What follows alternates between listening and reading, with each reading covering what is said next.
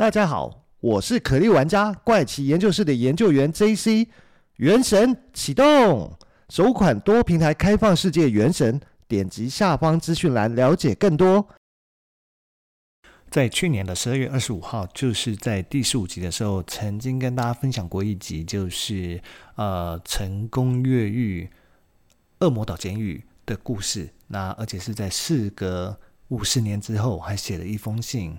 给当地的警察局表示他有意愿自首。那那一集我们讲的是西方的越狱，而且讲的是世上最难越狱的一座监狱，因为它就盖在恶魔岛上面嘛，它离呃旧金山湾区还有一段的距离，所以它要游过那个有一段距离的海洋，而且那部海那片海洋上面还会有鲨鱼的出没，所以被誉为史上最难越狱的监狱。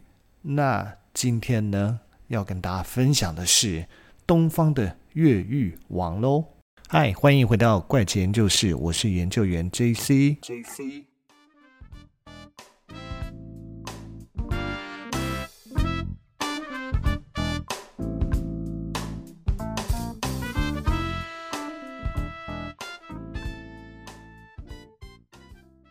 的越狱王呢？他也是日本的传奇人物啊，他被誉为昭和越狱王。昭和越王一听就知道 他是昭和年间的一位传奇人物。所谓的昭和年间大概有多久？就是距离现在大概是有嗯五十年以前的故事，还蛮久的啦。那我们就先来呃维基百科查一下。他的生平故事是什么？首先，这位呃昭和越狱王呢，他的名字叫做百鸟游龙。那如果要用日文来发音呢，他应该叫做西拉托里尤夏，应该是这样子念吧。我的日文其实不是很好，还是尤喜。呃，重来一遍，他的日文我看到他的日文的呃片假名呢，应该叫做呃西拉托里尤夏尤 喜。有想有喜，糟糕！我应该要去问一下会日文的朋友。那以上的发音，那回到维基百科上面，对于百鸟游龙的介绍是什么呢？他其实出生于一九零七年，那他卒于一九七九年。所以他其实活了还蛮长寿的耶，他活了七十二岁。那他是昭和年间的一名罪犯。那他创下什么记录呢？就是他一共在二十六年之间呢，创下四次的成功越狱。那累积逃亡是呃时间长达三年，所以他因此被称为昭和越狱王。然后他其实出生于日本的青森县，自幼成为豆腐店的养子。但是因为他后来慢慢的变坏了，所以在他二十六岁的时候被控以强盗杀人罪被逮捕。之后就被关进了青森刑务所，就是所谓的青森监狱啦，就日本叫刑务所，我们台湾叫监狱而已。然后他的主张是说呢，因为他的同伴快被杀死，他是为了救同伴才不小心杀死对方，他并没有杀害对方的意呃意愿来作为辩护的辩词，但是不接受。呃，法官不接受他的说法，所以呢，他还是被判刑，就被送到监狱。被送到监狱以后呢，其实受到狱警的严苛的对待，就是呃，日本可能叫看守，那我们就是讲狱警。然后，所以他才会决定他要逃狱这件事情。然后后来他又被抓了以后，又被关到东京监狱。可是后又因为世界大战，然后又被转移到秋田刑务所去。那结果又在这边又遭受虐待，所以他又决定要逃狱。所以他。一直以来的逃狱呢，其实都是因为有原因的，就是某种程度上，他可能是想要表达一些他对于呃狱警对他的一些呃不人道的事件吗？所以他为了表达抗议，所以他就逃狱了。那哈后面的故事呢，反正就是他一共辗转去了几间监狱，然后一共逃成功逃狱了四次。那最后呢，他因为最后的一间监狱呢，叫做府中刑务所。那他在这边成为监狱的模范犯人，所以在一九六一年获得假释，那他就出狱了。然后七九年就因为心肌梗塞病逝，享年七十二岁。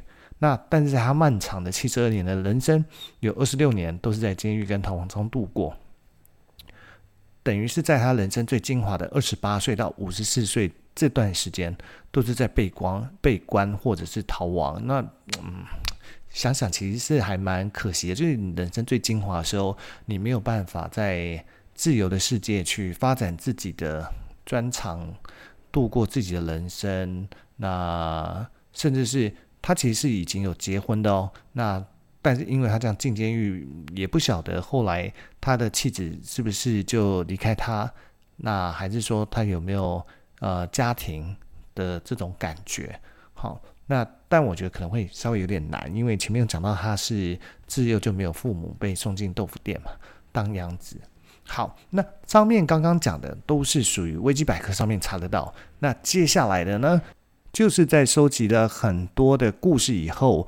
把它给详细的还原，他当时每一次越狱的故事，跟越狱之后又怎么被落网的、被抓获、被捕获的。好，那首先呢，就是从他的第一次入监服刑开始讲起，就是所谓的轻生刑务所。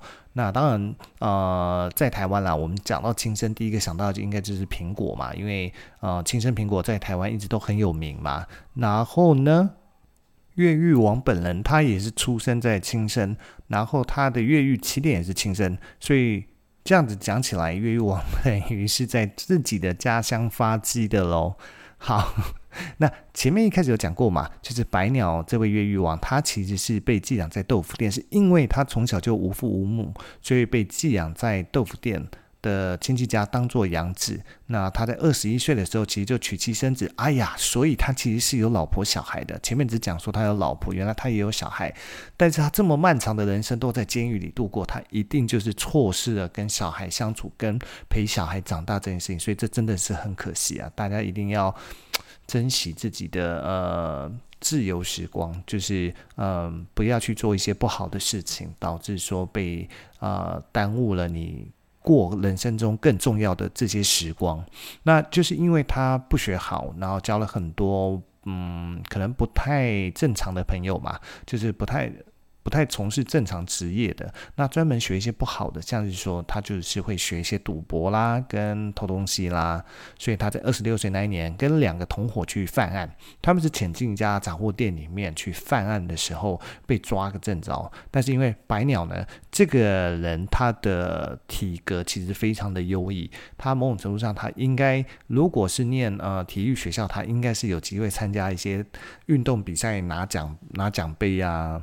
拿冠军这样的一个呃先天的优势，所以他因为跑步速度很快，所以跑第一个就跑掉了。他其实是逃掉了，可是另外两个很快就被呃杂货店老板抓呃追上，而且呢，他被追上的时候，他就在回去跑回去去救他的同伴，结果呢，在据他自己说法是说，因为在情急之下呢，他才会拿出刀子，然后在一番的缠斗中不小心捅了店店老板，那导致店老板看起来是受重伤，所以他就畏罪潜逃，然后其实逃就逃掉了啦。但是两年后呢，当时一起行窃的其中一名同伙呢，在另外一次的偷窃过程中又被捕了。就白鸟他是一个很讲义气的呃。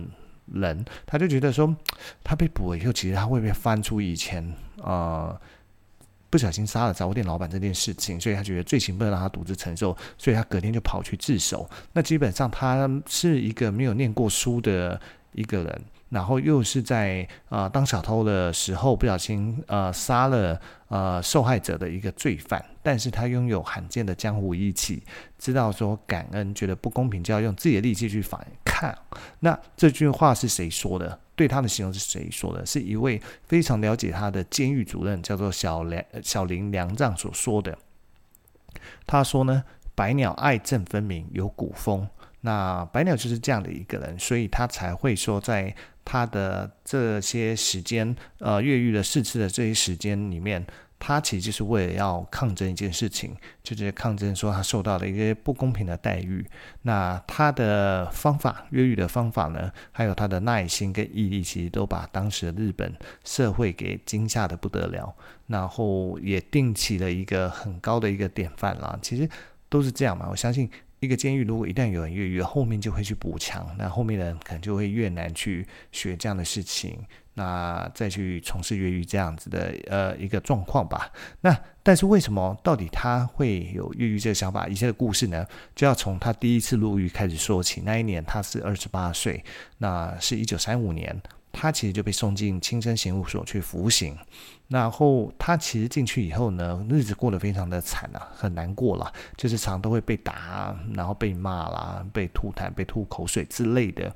所以呢，白鸟他就会觉得说，好啊，你们这样修理我，我就跑给你们看，你们就知道了，麻烦就是你们，因为有人越狱，相信呢，在这座监狱里面的，不管是什么主任啊，就是所谓的典狱长，然后到。看守啦，应该都不会好过，日子都会很难过。所以呢，他就在一九三六年，就是他其实只待了半年不到的时间哦。他是一九三五年十二月入狱的，一九三六年的六月十八号早上五点半，然后金山警察局的科警刑事科长的家里的电话就呃突然响了起来。那那个时间正常，大家都还在睡觉嘛，所以那位刑事科长他一定是在睡梦中被吵醒的。他一拿起电话，他就听到他的下属打电话，急忙的说：“白鸟游龙越狱了。”那当下我相信那个应该睡不着，马上就会醒过来。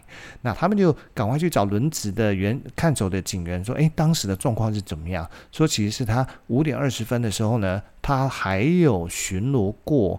白鸟的牢房看起来一切正常，可是十分钟后再过来之后，他发现他的被窝为什么看起来不太像是有一个人躺在里面的那种厚度，感觉比较薄。那所以他们就赶快呃叫白鸟嘛，就叫也都没有回应，他就赶快去叫另外一位看守监狱看守进来查看。没想到一进去才会发现说，原来棉被下面根本都没有人，就只有用水桶跟枕头在撑。原来他已经跑掉了，可是。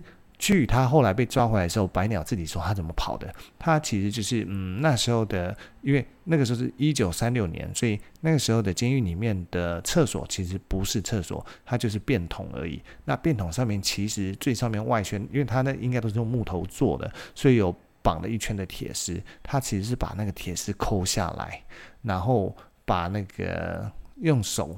呃，首先泡软以后，伸了小洞出去，开了自己监牢的那个自己狱呃牢房的那个门锁，开了门锁以后，他就用这根铁丝一连再开了两道门的门锁，然后就跑掉了。那为什么他有办法开锁？因为他是小偷啊，所以他其实一定学过怎么去开锁这件事情。但是，但是，虽然他的逃狱技能非常的厉害，但是野外求生技能很弱，所以他逃出去以后就是跑到山上去，就躲了三天，因为肚子很饿，所以跑下山来找吃的，结果就被抓了，所以。他一被抓以后，他的刑期就被加重，那直接被判成无期徒刑。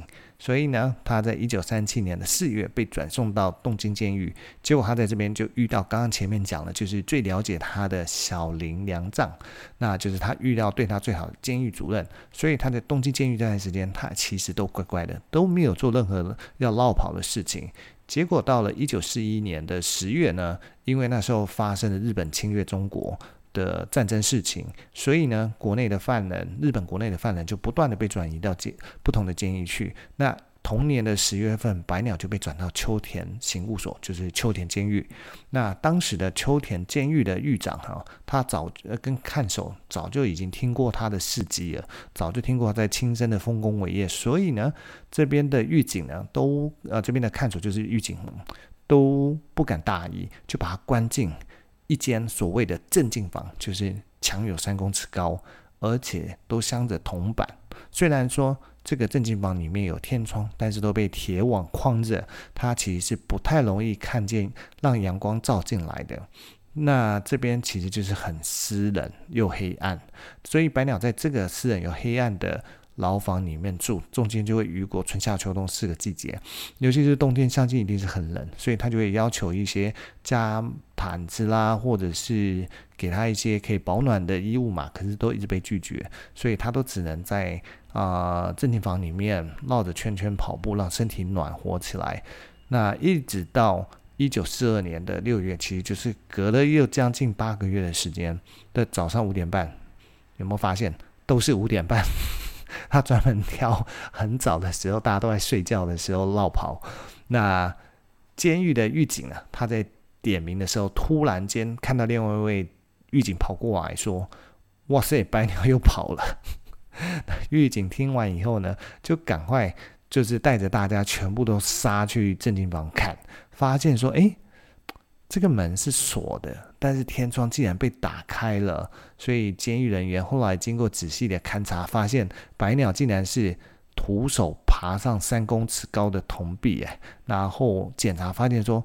原来他是长期在这个监狱的正经房里面，每天爬上去一点的高度，他就把它慢慢的凿开一点点的脚可以踏的位置，所以他就是这样慢慢的爬上去，凿开，爬上去，凿开，然后。把它去凿开一个可以到天窗的位置，那最后面他还找到一块小铁皮，把天窗的铁栅栏给弄断了，所以他直接从天窗钻出去，然后从屋顶直接跳下去，并翻过五公尺高的外围墙跑走。五公尺高，这很厉害。五公尺有多高？五公尺大概有一层楼多要高了，因为一层楼通常大概是四公尺而已。那他可以。爬过五公尺高的外围墙，那一定是有他的办法，但应该不是直接要过啦，可能也是用一些技巧的方式吧。结果呢，三个月以后呢，就是一九四二年的同年九月的深夜啊，就有人突然跑去了东京监狱的主任小林良藏的家门敲门。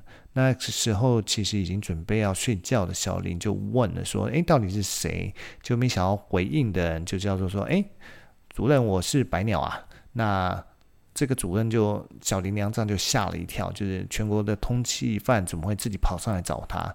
那白鸟就跟他讲说：“哎，我其实是来自首的。”所以小林就让他进来房间，然后除了给他喝的，还给他吃的。那白鸟就恭敬的跟小林表示说：“其实我有一些话想跟你说。”监狱本身呢，其实是没什么问题，但是秋田监狱那边实在是很糟糕，就是对他的啊、方式让他觉得可能很不舒服，然后他又过着不是很人道的一个生活，那所以他才觉得说他要跑掉，所以他再来找小林主任去讲这件事情。那第二天呢，当然这个小林就带着白鸟又自首。那白鸟回到监狱后，他也搬出了正经房，但是。没，当然他已经从那边跑掉了嘛。那接下来会怎么样？一定是把他再送去更难越狱的监狱嘛。所以隔年四月，就是一九四三年的四月，白鸟就被送到日本最严酷的监狱。就像刚刚呃节目一开始时候讲到，美国最最难逃狱的监狱就是恶魔岛。那一样，白鸟被送到日本最严酷的监狱，就是北海道的王走监狱。那王走监狱呢，它是日本最知名的重刑犯监狱，专门关的都是罪大恶极的犯人，而且地处在北海道最东北、最寒冷的地区，面临着大海，出海出去就可以到俄罗斯的鄂克霍次海洋，是鄂克霍次海洋吗？嗯，糟糕，我应该要先查清楚再来讲的。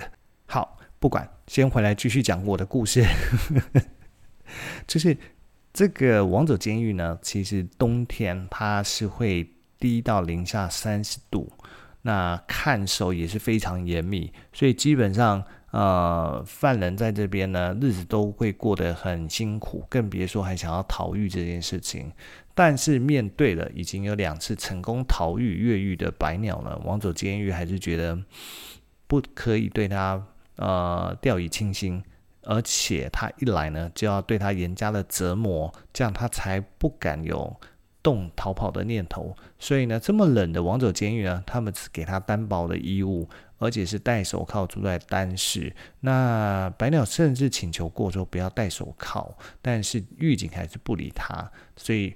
白鸟忍不住就说：“其实这手铐对我没有用。”他就在狱警面前，那花了一点时间，用力以后，把这个铁质的手铐竟然给挣挣脱断了。那狱警被他的力气啊，所谓的怪力嘛，吓得目瞪口呆。但是呢，他们并没有因为这样就答应他不让他戴手铐，反而是换成二十公斤重的特制手铐加脚镣，而且给他食物减量到四分之一，那不准运动，就是怕他会锻炼身体再次逃狱。所以他在一九四三年四月被送进来，结果他在一九四四年的八月又跑了，这是比较久了。待了一年四个月，所以代表说王走真的是比较难逃狱，所以他花了一点时间准备。那结果他这次是怎么从王走监狱逃跑的呢？呃，他逃跑的时候，除了把手铐跟脚镣都整齐的摆在地上以外，那后来他被捕回来的时候，他就解释说，他怎么从王走监狱逃跑，其实就是他每天吃饭哦，都会留下味噌汤，留下一些味噌汤，那他就会把味噌汤涂在手铐、脚镣。还有监狱视察窗的螺丝上面，它其实靠的是味噌汤里面的盐分，慢慢慢慢的将这些螺丝给腐蚀，让它可以把这腐螺丝给抽出来。所以抽出来以后呢，它就可以很轻松的把手铐脚镣给卸下来，所以就可以整齐的摆在地上，然后再把视察窗上的螺丝拔出来以后，它就可以从视察视察窗的空隙跑走。那它钻到楼天窗以后。再钻到屋顶，然后再跳下来，用两根支撑锅炉的支柱啊，当做是它的支撑的原木，那搭在这，有点像是踩高跷的感觉，然后翻越高墙逃走。那有趣的是，原本他预计是在呃八月的二十五号要逃狱的，可是临时改到八月十六号，就是隔天。为什么？因为他发现二十五号那一天的狱警其实是平常对他还不错的，他不想要造成他。工作上的污点造成他的麻烦，所以呢，他还特地等到隔天他才跑掉。那因为呢，他这是他第三度逃脱，所以后来日本的王走监狱博物馆里面还做了一个当时白鸟越狱状况的模型。如果说大家可以有兴趣的话，可以上网搜搜看，应该会看到有一个赤裸侧上半大，几乎是只剩呃一个像下档一样，然后爬在屋顶上面的一个人，其实就是。白鸟的模型，逃跑的状况的模型。不过这一次呢，白鸟他跑了两年，他没有再跑去东京找小林了，而是躲起来，躲到深山去了。一直到了一九四六年的五月呢，他在山下呃一所学校偷报纸，发现日本战败了，他才心灰意冷，决定说我要去札幌自首。结果他去札幌的路上啊，就呃被一位瓜农误认为是偷瓜贼，所以呢又发生了纠纷跟缠斗。结果在一阵缠斗的状况下，白鸟又不小心用短刀杀了他。虽然这是正当防卫，但是呢，札幌法院还是以杀人罪跟越狱罪判处白鸟死刑。那札幌监狱其实呃收到哎要来的是三度越狱成功的白鸟。他们也做了万全的准备。他们其实怕这位昭和越狱王再一次的呃越狱，所以他们采取了两人一组，二十四小时监视，而且是定时检查门、铁栅栏、天花板、天窗等设施。而且他们是每天搜身查房，每周一次洗澡，然后由四个带枪看呃警卫呃就是狱警啊全程监视。所以呢，每一次。当白鸟看向天花板的时候呢，狱警都会很紧张，就会事后就会不断的用铁片去加固天花板的天窗跟栅栏。但是他进去住不到一年的时间，在隔年一九四七年的春天，白鸟又跑了。原来每次白鸟它在看天花板，其实是声东击西，它根本没有要从上面走，它这次没有要再去凿那个墙壁有脚踏，然后爬到天窗割开天窗跑掉，而是它根本就是在地上挖一个洞，从洞爬出去跑掉了。这是不是飞了？它其实是用吃饭的铝盆呢，在地上挖了一个五十公分的洞，直径五十公分的洞，那直接钻出去，然后还碰到呃一座高墙，它就直接在。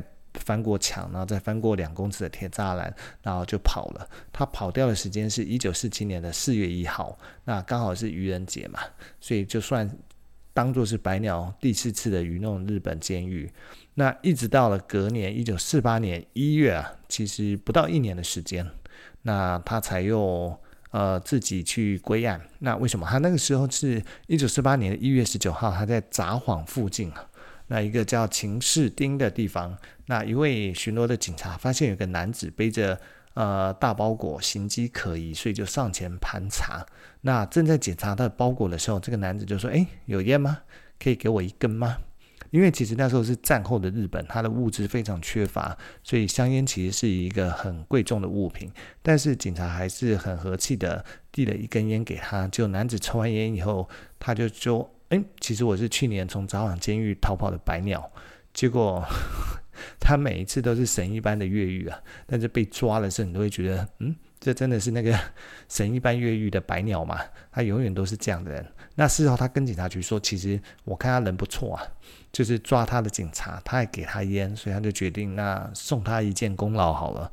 那再度归案以后呢，他这次在法院上面就没想到法院很公正，将无期徒刑改判为二十年的徒刑，所以把他送去了东京府中刑务所，就是府中监狱。而且这一次府中监狱对他也很人性化，就是。单独的牢房，而且不用上手铐跟脚镣，洗澡、运动都不受限制，甚至还让他做管理花房的工作。那这是白鸟第二次监狱中觉得自己被人看，第一次就是在啊、小林粮藏主任那边，所以这一次他就觉得他就没有要再落跑了。那而且甚至有一次啊，他在监狱里的运动会，那时候已经是超过四十岁的白鸟，他就直接用双手各拎。一包六十公斤的米表，就是日本装米用的草袋。那左右手各六十公斤，等于说他可以抓抓举一百二十公斤的重量，而且是手手臂平举。那这个如果哦，这应该这应该不是抓举。如果有练过呃重量训练的啊、听众就应该知道，如果你要光是要抓举一百二十公斤。那其实也不是一件简单的事情，甚至是他可以平举，那其实比抓举还困难。它是有一点像是呃推举嘛，还要有至少有能力推举一百二十公斤的这种力气吧。那所以反正他就是在。监狱里面呢，最后这座监狱他其实就没有要再落跑了，他就好好的做他的囚犯吧。所以他一直到一九六一年十月二十一号，他就作为模范犯人就被假释出狱了。那一直出狱以后，一直到七九年，一九七九年，因为心肌梗塞他也过世啊，享年七十二岁。所以其实总结白鸟故事可以发现，他的四次越狱都只是为了表示抗议。那因为他的故事也引起日本高度的关注，所以还被改编为知名日剧，叫做《破狱》。这部日剧呢，其实在二零一七年由东京电视台播出，男主角是山田孝之，那演东京监狱主任的小林则是由北野武所演出。那这部剧呢，它其实是改编自长篇小说啦。那小说里面的故事主角叫做佐久间清太郎，那是其实就是取材白鸟的生平去改编的。那刚刚讲的这个男主角山田孝之，如果说之前大家有看过 Netflix 有一部非常红的剧叫做《A B 帝王》，那马上第二季好像也快完成了，就是山田教孝之演的，他也是演《A B 帝王》的男主角，那他也是演这部《破狱》的男主角，所以诶，其实山田孝之演过几部都还是应该算是蛮特别的，呃，真人真事改编的剧吧的男主角。对，那很可惜这部剧呢，啊，Netflix 上面找不到，所以 想看的朋友，我也没有办法建议你们去哪里可以看到这部破狱这部日剧啦。但是基本上只能说真的是昭和越狱王就是很厉害，他可以在那么久以前，呃，五六十年以前，他可以透过自己天生的身材的优势跟一些。这样的一个建议，呃，例如说用呃味噌汤就可以把慢慢侵蚀这个罗氏这件事情成功越狱，他也算是很了不起的一个人物。只是每次神一般的越狱，然后都会猪一般的落网而已，这只是看起来是比较可惜的地方。哎，也不能讲可惜，就讲说，嗯，司法恢恢吧，疏而不漏是这样讲嘛？对啊。好，那今天跟大家分享就到这了。那下一集我们再分享其他事情啦，拜拜。